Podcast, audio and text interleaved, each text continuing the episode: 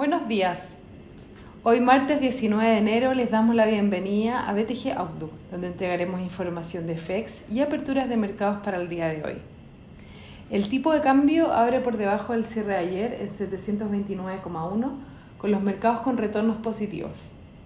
Los inversionistas se encuentran a la espera de la audiencia de Janet Yellen ante, ante el Comité Financiero del Senado, en la que anticipaba que se entregue más detalles con respecto al paquete de estímulos anunciado por Joe Biden esperando conseguir el apoyo necesario para su aprobación.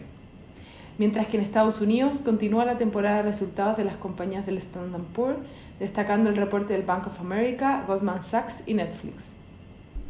El Eurostock 50 sube 0,23% y los futuros en Estados Unidos anticipan una apertura al alza.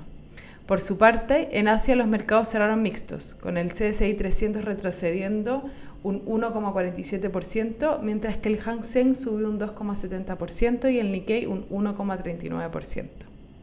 Los commodities transan positivos, con el cobre subiendo un 0,83% y el petróleo WTI un 0,55%. La moneda estadounidense a través del dólar index se deprecia menos 0,29%. Por su parte, la tasa del bono del Tesoro de 10 años se transa en 1,12%, subiendo 3 puntos base con respecto al cierre de ayer. Con respecto a datos económicos, en Europa se publicó la encuesta de expectativas económicas con un dato por sobre el registro anterior en 58,3 puntos. El tipo de cambio opera en 731 hasta ahora, con las monedas emergentes apreciándose y el cobre positivo. En cuanto a los técnicos, la principal resistencia se encuentra en 740, por su parte, a la baja, los principales soportes se encuentran en 730 y luego 725. Muchas gracias por habernos escuchado el día de hoy. Los esperamos mañana en una próxima edición.